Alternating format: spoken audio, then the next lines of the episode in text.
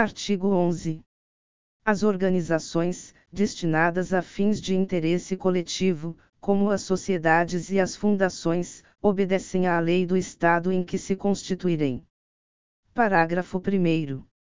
Não poderão, entretanto, ter no Brasil filiais, agências ou estabelecimentos, antes de serem os atos constitutivos, aprovados pelo governo brasileiro, ficando sujeitas à lei brasileira.